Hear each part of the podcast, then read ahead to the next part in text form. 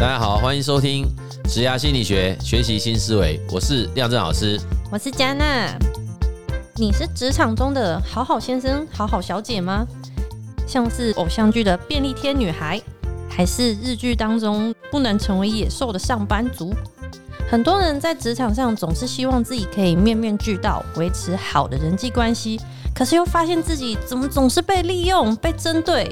难道说我们在职场上好人就只能被欺负吗？嗯，这个有趣的题目哈，是不是又是有真实案例发生？这个这个嘛，就要看我们听众朋友有没有这样子的状况喽。那我这边有整理出大概四种，就是排行，就是最容易被欺负的。嗯，第一种是反应迟钝。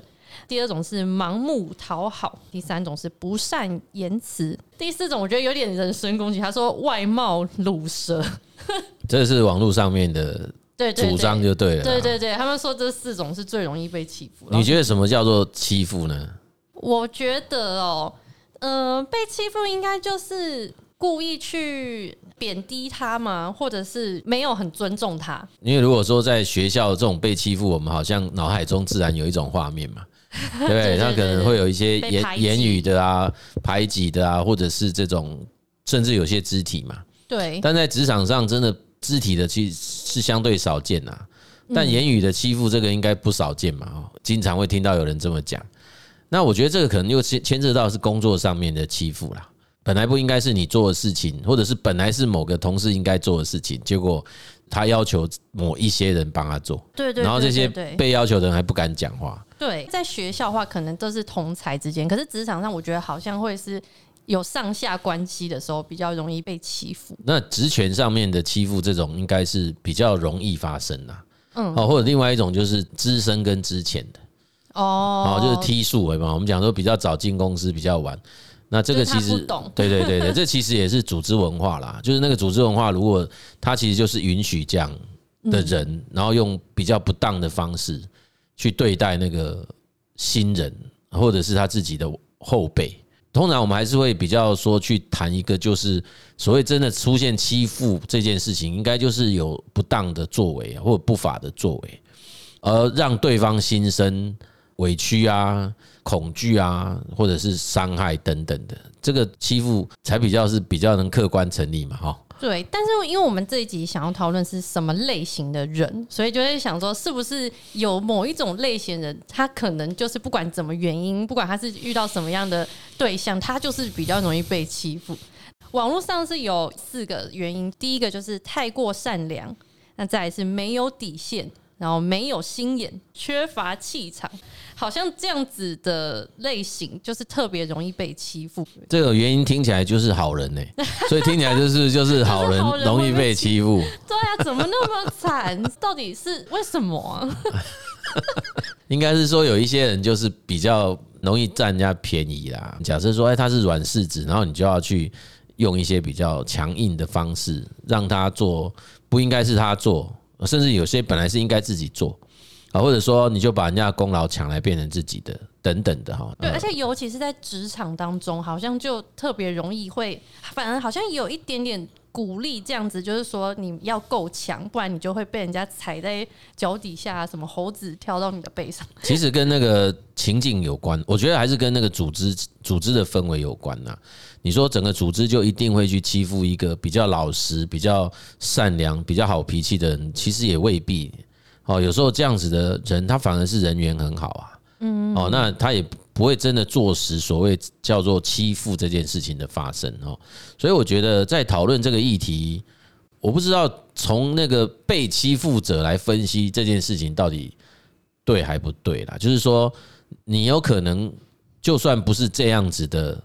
类型，比如说你刚刚有提到反应迟钝啊、盲目讨好、不善言辞或外貌鲁蛇，其实也许有一些很聪明伶俐啊、反应很快啊、非常有个性的啊，诶，他有可能也会遇到那种会欺负人的组织环境啊。对，对不对？所以上级是对啊，不喜欢这样子。是啊，是啊。所以我觉得反而搞不好，我们应该是说，到底什么样的人会欺负人？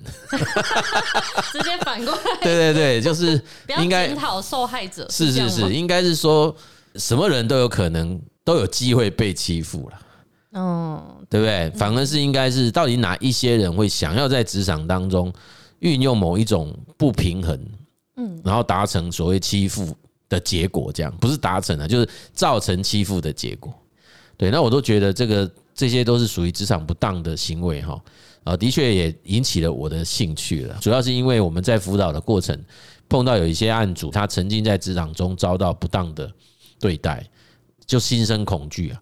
接下来他就不太有办法再回到职场。我当然刚刚讲说，好像我们不能一昧的一直在看什么样的人比较会有这种结果哈。那我刚回应的是说，其实我觉得网络上所收集的这些人哈，这类型的人确实比较容易，就是像磁铁一样。他很容易会吸引到这些有意要去欺负别人的人的注意，然后这些人会想要欺负，当然应该很明显的是，我不会有任何代价嘛，我或者要回击，不会嘛，我不会有任何的反击啊，所以每一次我这么做都会成功啊，所以其实也会强化那种那个对方就是相对人那边。哦，那当然又会更加强化这种所谓被欺负的人他的弱势。假设你讲他是属于弱势，那当然一定是弱势啊，因为如果你纯粹用这种势的强弱来讲，那个被欺负的一定会是弱势，他不可能会是强势被欺负嘛，不可能。老师，那我自己感觉老师你也是一个呃脾气很好，然后也对很多事情很包容的，不知道老师有没有？也有这种经验，就是因为你可能比较不计较，然后就有些人反而过来，好像稍微就是哎欺负你，但但是老师又贵为老师，应该大家都很尊重你，是不是就不会有这种事发生？我们不会第一天当老师啊，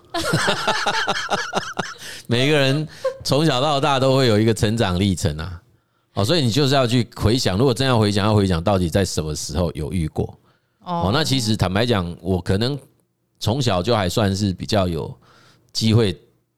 扮演某一种领导角色嘛，就我小时候其实当了五年的班长啊，我我我唯一的一年班长就是那一年公布了智力测验，我分数很低，我猜是这样，就是那老师就觉得好像我不应该当班长。啊，对，这个是我常常讲的一个故事，这样，所以我那时候那一年就被换掉，这样，可是隔年我又重新被选上啊，为什么？同学还是希望那老老师换人了哦哦，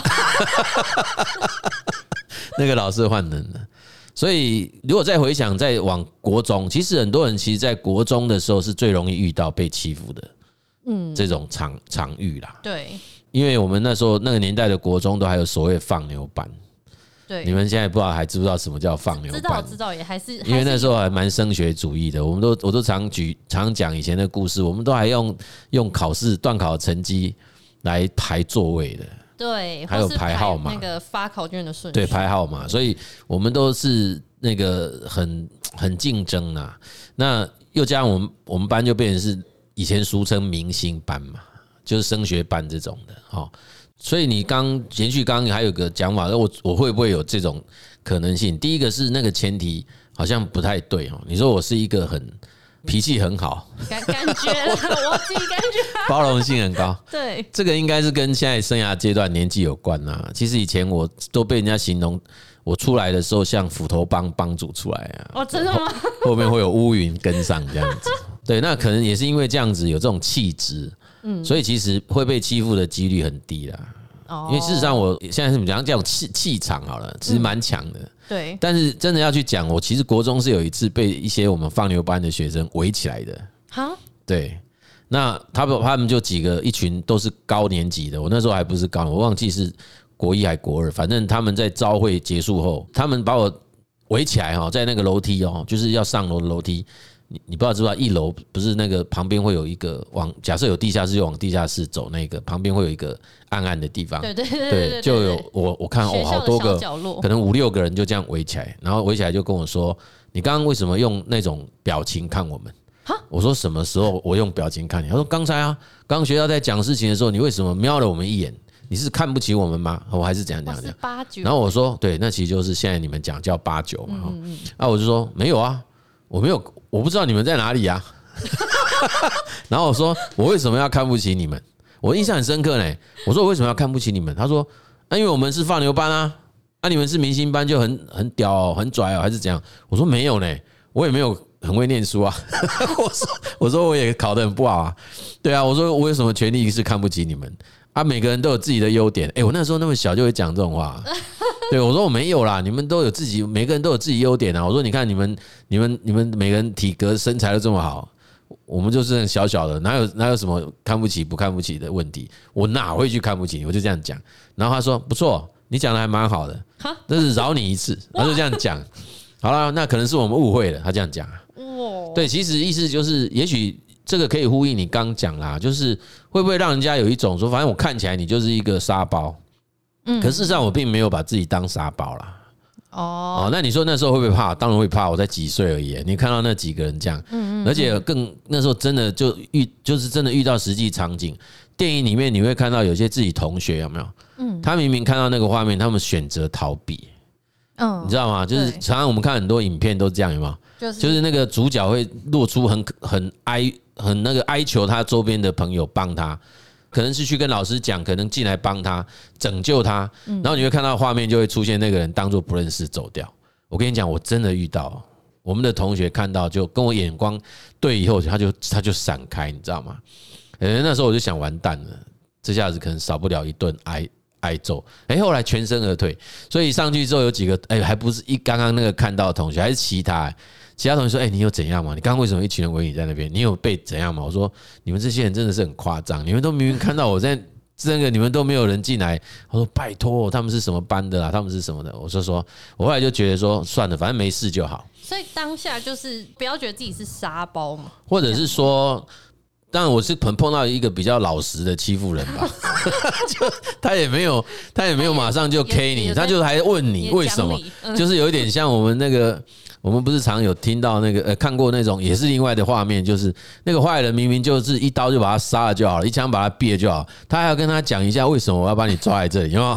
对对对，讲还要跟你讲一些来龙去脉，就讲到那个救星来了，然后这些人还被人家抓走，不是很很很蠢吗？对对，那其实那个画面就是这样，就他们来跟你讲道理，意思是说他就是想说让你知道我今天要 K 你也是有道理的。哎，可是后来我发现他讲的道理是不是并不是道理？嗯，并不是是借口。对对对，或者是说他我并没有出，我并没有有他们所指涉的那些事情。嗯，对，所以我说我遇到一个是老实的欺负者啊，嗯嗯，还算是上道的吧。也就假设以那个在那时候叫混太保学生，他们算是上道的太保啊，就是他觉得可以不错，你还有办法回应我们这个问题。好了，给你一条路走哦，老李命，也许是这样子想，对啊。所以你说是不是说会不会有因为说自己就是常常表现出这种极弱的这种状态？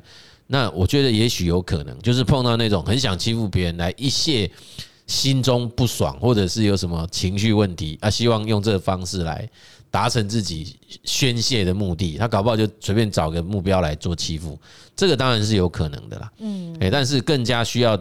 检讨或者是探究的，应该为什么会有人他会用这个方式来对待别人？因为同样都是一个同学，同样都是自己的同事，他为什么会做这样的事？老师，那另外一种欺负就是。比较不是那么严重的，是他，呃，可能这个好人本人他比较不会拒绝别人，比方说有人拜托他什么，然后他不知不觉就很多人拜托他，然后他都照单全收。那如果是这样的模式的话，有没有什么建议？没有啊，就看那个人是不是真的已经感觉到他是被欺负了，因为有些反而是很爱做，很爱做啊。所以我们在讲课的时候都会提醒，哎，因为有些人就是热心过度啦。嗯，然后他真的很爱做，他很爱做，他就是觉得帮助别人是他人生的目的哦，目的，哎，嗯嗯，对不对？你说九型人格的二号，二号就是个助人者啊。那那个里面在讲二号的那种性格特质，就是有这种特质啊。他什么事情都是以别人优先考量，嗯，所以宁可把自己的一些资源、时间就花在别人身上。对，但是九型人格的二号有个特征是，他会希望别人要回报啦。嗯，对，就是假设别人不回报，他就会生气。对，但是你讲的也许不是啊，就是那种真的是超级德雷莎修女啊，或者是证严法师，反正他就是他爱做就让他做。对啊，因为他又没有真的去求救啊，他又没有说哎，你们不要再继续欺欺负我了，好不好？嗯，并不是这样啊，因为那个爱做这件事情本身是主动的啊。嗯，所以是如果他就是呃。希望别人要给他回报，那就开始有一点点偏差嘛，不平衡嘛，是这样的。其实不一定诶，就是你假设真的有他有说，哎，那我帮你做这些事，你要帮我干嘛？那说不定他也不会感受到被欺负。主要是帮你做这些事，他然后他期待你要帮我干嘛，结果没有得到的，那有可能他就会觉得，哎，你们好像在凹我。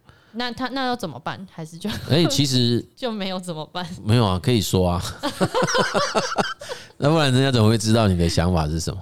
啊，也是，啊对不对？你没有讲，人家怎么会知道？然后你又不讲，那这么生闷气。嗯，对对，然后又自己觉得好像你们这样子好像欺负我柿子软的，哎，然后你就一直不断那个台湾话跟扔头轻骨啦。嗯，对我我我土比较软，然后你就一直往深。一直一直一直去挖掘它，对。那当自己开始出现这种感觉，那当然也许那个所谓的这边定义的欺负可能就会发生。如果没有的话，事实上也许只是旁人觉得，哎，怎么一直有人去凹他，一直有人在欺负他，那他自己好像也没感受。所以你会发现，有些在组织内就会有那种侠客嘛。他就会跑出来去制止这种情况发生，对不对？他就说：“哎，你们帮帮忙好不好？自己的事情自己做，不要老是叫这些新人做干嘛？不要不要老是这样，因为会有人出来伸张正义啦。”嗯，哎，这种其实，在组织当中，其实也会也会看见。所以难怪组织要有个越多不一样性格的人在，对风格的人，对啊，就是这种不同的主张、价值、信念的人，呃，异质性稍微高一点，对组织是相对会健康啦。不然的话，就会太过于一致性、同质性太高。那还有最后一种是那种，呃，他就说我就是与世无争啊，然后我就是好好先生、好好小姐，不主动去跟人家参与任何的竞争，但是又因为这样子，他就是一直都没有机会，那就好像被贬低了。那这种情况。要要怎么办？你说广义上，他就是在这个路径上被欺负。你的意思是这样？对对对，就在职场上，好像就是因为他比较不喜欢跟人家争，所以他的意见什么，大家可能就就他可能有些事情，他可能有些意见，但他没有争，然后就就被算了啊，这样子。那他如果他不介意嘛？嗯，这不是符合他本来的性格特质吗？哦。哦哦，就是如果是属于这种和平主义、无与世无争的，那当然他也不会在意这种结果，所以他也不会有被欺负的感觉。那那如果他觉得这样就是被欺负，他觉得我只是不跟你讲，但其实我，哎，这样是怎么样啊？这个他就不会是纯男的那种与世无争了。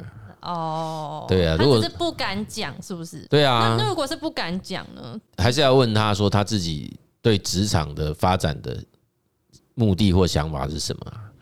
嗯，我们还是要厘清啊，就是厘清他他这种所谓不舒服的感觉是从哪里来，是不是真的如你刚的命假设说，他就是因为呃他不不自不求不，然后不去积极争取自己的权益，那因此他就似乎在某一种呃梯队当中就被排除掉，哦，升职加薪都没有他，可是其实他本质上并不是没有这种动机，只是他不希望用那一种他不认同的方式去。争取哦，那这样子的情况到底该怎么办？也许你问的会想问这个问题啦。对对啊，那一样啊，就是这个东西，其实很多这种事情都是内外都要兼顾啦。就是你人不是独立存在于个个体的这个绝对空间中嘛，那还是会放在一个组织情境。那这组织情境，它势必会形成一种所谓的做事情的方法，我们称之为组织文化嘛。所以，他如果是就是在那种文化下，那他又不太有办法。可能是适应或者融入，其实他自然会有一个他的结果会发生，啊，那那个结果如果不是他自己喜欢，就要自己去思考那个我们称为进退啦，啊，那进的意思是说你要不要就进到更这个组织脉络更接近的，还是就干脆再退远一点？嗯，好，那更退更远一点，那当然就是我觉得那种欲与求就会更低嘛，所以他可能就不太会。真的这么在意这个结果？所以老师这样听起来，其实我们今天要讲说，就是职场中的老实、善良、脾气好的，容易被欺负。其实不是因为他这个性格，可能有时候会是因为环境，或者是有没有被欺负，也是因他自己的，因为他自己的感受而决定，对不对？因为很多的这样职场话题，他。讨论说如何在职场不被欺负，其实都是要叫你好像要变成一个很强势的人。所以我就在想说，那如果我天生的性格就不是这样子的人，那我到底要要怎么办？对啊，所以其实一样啊，就是就得看这一个所谓被欺负的发生，这个客观现象由谁来认知啊？嗯，哦，就是说有你刚刚讲的，很可能有的都会是第三者看见的，哦，都会是所谓的两个相对人的第三方。第三方站在一个他们两个人之外来看这中间的事情，所以可能这个第三方这个他者说：“是啊，那个 A 就是正用不当的方式欺负 B 啊。”嗯，可是当你下去之后，你会发现 A 可能自己也不觉得是欺负啊，C 可能也不觉得是欺负啊，嗯，哎，他可能就觉得啊，本来就是这样，因为我就是他就是我前辈啊，哎，他是我的主管啊，啊，他是我之前依赖的谁啊？哎，我之前有请他帮过忙啊，所以他这么做还好啊，没有问题啊，我觉得我我有办法，我可以，对不对？嗯，我说这种情况也可能发生，这个就是所谓的他者的观点或他者的视角，认为他是其实是出现了所谓欺负的客观事实。但是其实这这件事情还有可能会落在就是两个相对人的主观认知啊，所以你的情况如果真的要成立，就是那个 A 他也认为我是啊，C 他也认为我是啊，我就是被欺负了。那这个 A、B、C 三个都是一致的。可是如果说这中间有人是不这么认为，那很可能就是要做一些厘清啊，嗯啊厘清。那如果说 A 跟 C 两个都没有这样感觉，那就是就 B 在外面打他话休。哎，那这个东西其实是不是就是我们在职场也碰到有人开始介入的时候，就有人说你管太多了吧？我们两个又没这样觉得，是不是这样？是。然后这种情况也会发生嘛？哈，所以其实如果当 C 已经呼救了，就是他已经求救说他其实已经很受不了被 A 用这种方式对待，那自己也不太愿意再忍受。那我觉得这个时候 B 跟 C 他的观点是一致的。那 A 这边其实他也许就必须要面对 B 跟 C 共同对他的某一种感受的呈现。那那老师，我想问，如果我今天感觉我在职场上好像被欺负，但我不确定我有没有被欺负，有没有什么建议？是我可以怎么去想，怎么去判断我自己到底有没有被欺负？其实这种会有这种感觉，我们平常讲，从心理学讲，他应该已经感受到被欺负了。哦，你不觉得吗？当你自己已经开始怀疑，哎，这个是不是他在欺负我？对，那不就是已经自己觉得他是不不寻常的对待了吗？嗯，对啊，所以某种程度，我认为应该已经有这种感受。那只是说，好，那你刚刚问的另外一个第二层次问题是，他是不是真的被欺负？嗯，啊，所以这时候又会跳到那个，你刚刚本来是 C 的出发，对，因为这时候很可能就会跳到那，如果是某个 B 来看这件事。嗯嗯嗯嗯嗯，他算不算是一种欺负？所以你看，有些人就会说不会吧，你想太多了，这个还好啊。可是有些人说对，没有错，就是这样。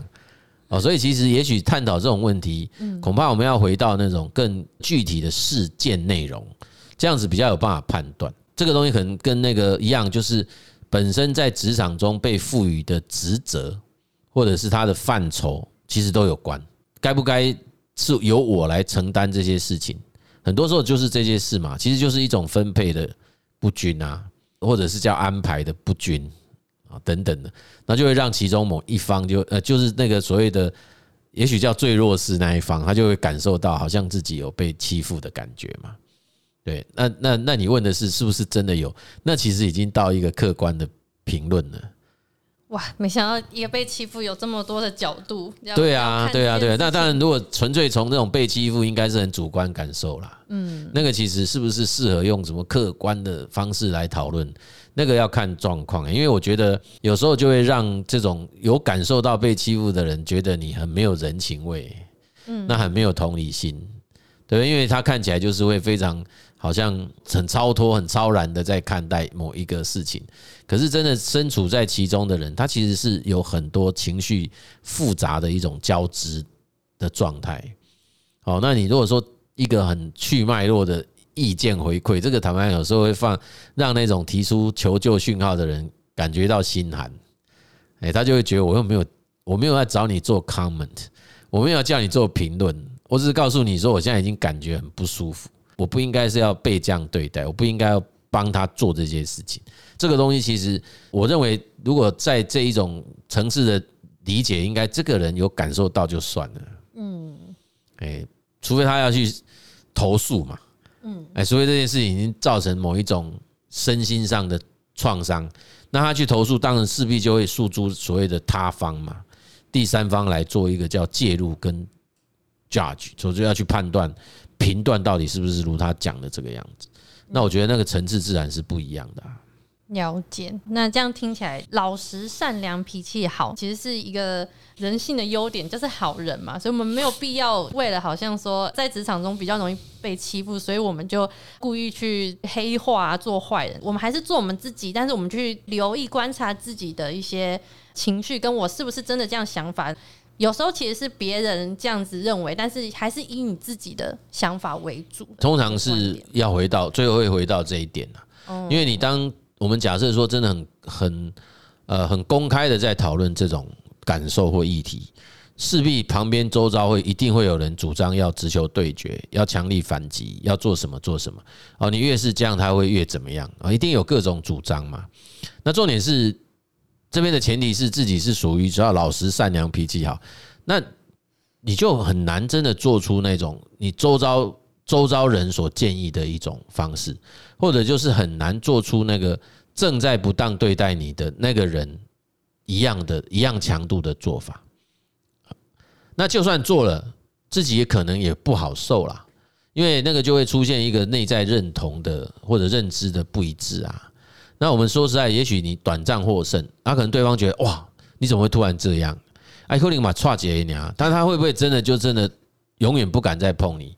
不见得啊，他说不定会用更新、更残酷、更强力的方式来对待你啊，因为那这种事情是他做得到的啊。也就是说，我们常讲，有时候假设假设这种这个是真实的不当对待，那那个施与这种不当对待的相对人，其实他很可能是没有上限的，就是因为他们很可能在。也许品性啊，或者是在个人的性格，没有感觉到。对啊，因为他可能没有上限，他只是在很单纯用一种生物竞争的概念在在看待，对，在看待那个情境。所以，如果他今天发现，哎，你好像反击了，然后他可能还会想说，你这个太弱了。但没有关系，那我就在强，在加强我对你的施压。那可是问题是，这种所谓前提下老实、善良、脾气好，他会不会有可能有一天翻转到让自己都不认识自己？电影里面有啦。嗯，好，那就是等于代表说你激发了某一种内在的另外一个阴影面那一块的自己，但这个好像不是一个很划算的事情嘛，对不对？所以反而应该是说，假设真的遇到这种不当对待，或许就应该是寻求组织当中的第三公正方的介入，或者是组织外的介入。好，就是对啊，就是他可能在外部还是会有一些。比较接近司法领域的这一种处理啊，你比如说，也许要找律师，那他可能就会教你要如何做证据的保全或者是什么。那接下来就是可能在某个适当的时机点，就必须要用这一种所谓的社会的规范、法律的规范，他来介入啦。只是说，我们就比较好奇，你看我们所有看到的案例，这种被欺负或甚至严重到是被霸凌程度，你会发现很多人其实是没有没有去申诉的。对，那这个一定有研究哦。哦，我还没看到那些相关研究，就是为什么？为什么他们都？你看，我们每次看到这一类型的，包括书、报道、故事或电影、戏剧，我们心中的我的心中疑问都说奇怪了。那警察是全部死光了吗？就是，然后他的家人怎么通通都没有角色？那家人没有角色这件事情，好像是演过，啊，也有人调查过，好像就是家人会会拒绝接受。